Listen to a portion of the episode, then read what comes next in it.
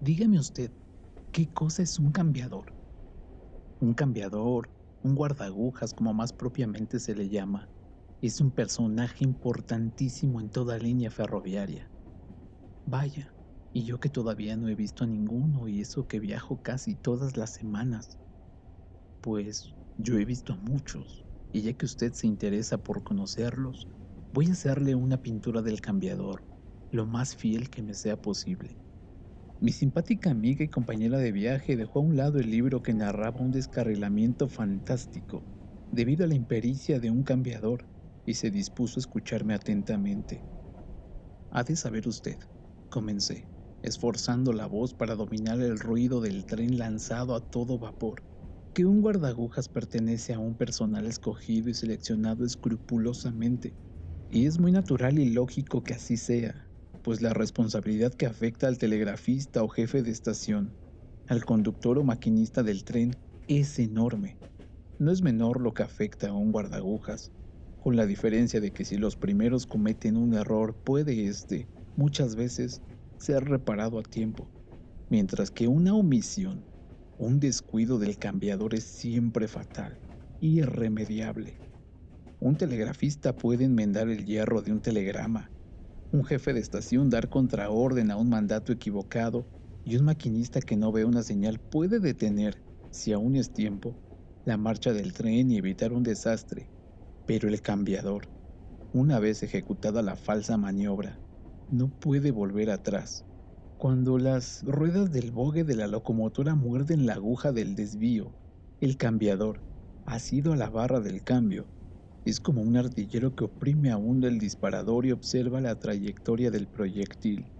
Por eso, el guardagujas no es un cualquiera, y aunque su trabajo, de una sencillez extrema, no requiere gran instrucción, posee la suficiente para comprender que en sus manos está la vida de los viajeros y que con solo poner la barra del cambio a la derecha en vez de hacerlo a la izquierda, puede sembrar la muerte y la destrucción con la celeridad del rayo. El sueldo que se le paga está en relación con la responsabilidad que gravita sobre él. Vive, pues, modestamente, en una limpia casita cerca de la línea, y sus hijos andan aseados y van a la escuela. Cuando no está de turno cultiva su huertecillo y maneja el serrucho o la garlopa. La taberna le es desconocida, por eso su cabeza está siempre despejada, y ni el alcohol ni la miseria entorpecen sus facultades. Su mirada es segura, Jamás vacila al mover las agujas y ni se paralogiza ni se equivoca nunca. Con mucho entusiasmo habla usted de los cambiadores. ¿Se les ve desde el tren? Sí que se les ve.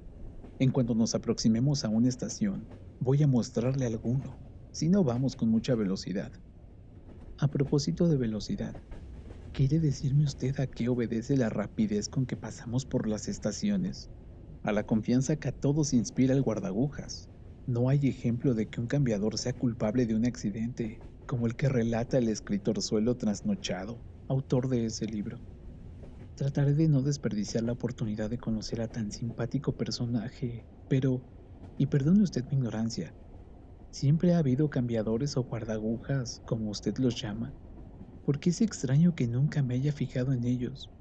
Voy a decirle a usted, cambiadores ha habido siempre, pero y por inverosímil que esto parezca, no se le daba antes al oficio la importancia que merecía. Parece mentira, pero así lo aseguran algunos ancianos, de que los cambiadores se reclutaban en un tiempo entre los últimos empleados de la línea férrea. Eran casi siempre inválidos o lisiados que, siendo palanqueros, aceitadores o carrilanos, habían perdido un brazo o una pierna.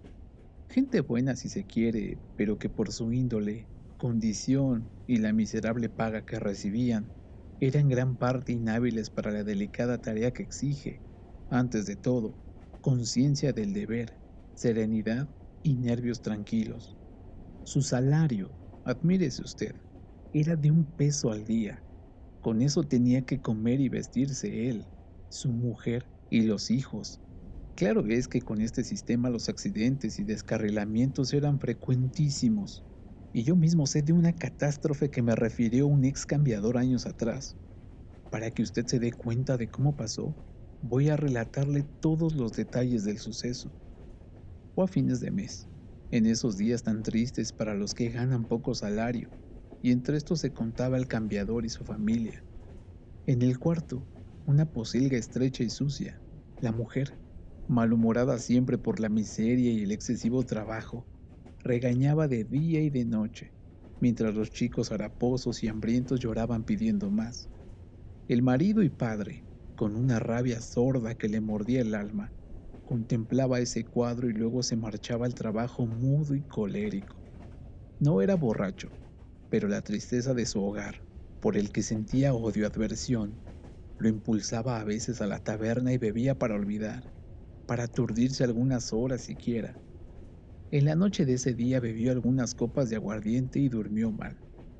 Tenía la cabeza pesada y la vista torpe, mientras caminaba entre los desvíos ejecutando su trabajo con dejadez. Cuando la campanilla de la estación anunció al expreso, fue a la vía y examinó las agujas, estaban donde debían estar y dejaban al rápido la vía franca y expedita. Faltaban ocho minutos para que cruzara el tren y tenía tiempo de descansar. Hacía mucho calor y los párpados pugnaban por caer sobre sus ojos soñolientos.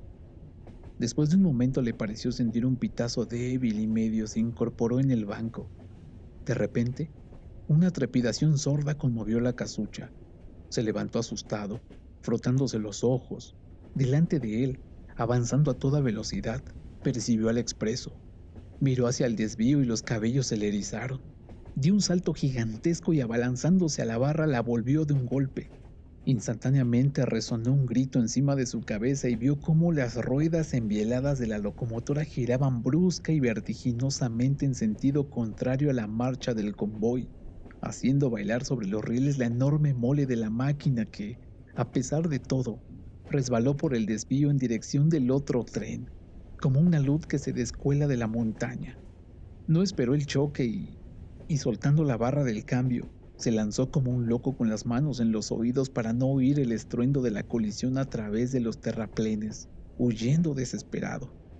Pero, a pesar de esa precaución, el tremendo crujido del choque lo alcanzó cuando saltaba una zanja y con él los gritos y lamentos de los moribundos. El infeliz, al despertarse medio soñoliento, creyó ver que la barra del cambio estaba a la derecha, y eso fue todo. Vaya, qué miedo me ha dado usted con su relato. ¿Dónde sucedió eso? En la estación de Tinguiririca, pero... Algo insólito me cortó la palabra. Oí una horrorosa gritería seguida de los lamentos desgarradores. Cuando después de atravesar a gatas por entre las tablas del despedazado vagón, me encontré en el andén delante de un funcionario que parecía el jefe de estación. Lo único que se me ocurrió decir fue, ¿cuánto gana el cambiador? Me miró con los ojos azorados y me contestó, ahora gana la delantera a los que lo persiguen, pero no se aflija usted porque pronto le darán alcance, pues además de ser sordo, es tuerto de un ojo, zanco de un brazo, cojo de una pierna y está borracho como una cuba. Desgraciado, exclamé. Entonces es el mismo, y mostrando el puño empecé a vocear. Es el de Tinguiririca, el de Tinguiririca. El jefe, cada vez más azorado, me tomó de un brazo y profirió. En Tinguiririca estamos, pero permítame, señor, decirle que debe usted haber recibido un golpe que le ha removido los sesos. Déjeme que lo lleve al carro ambulancia. Abrí los ojos y lo primero que vi fueron los gruesos caracteres que en la décima página del Mercurio decían choque de trenes en Tinguiririca.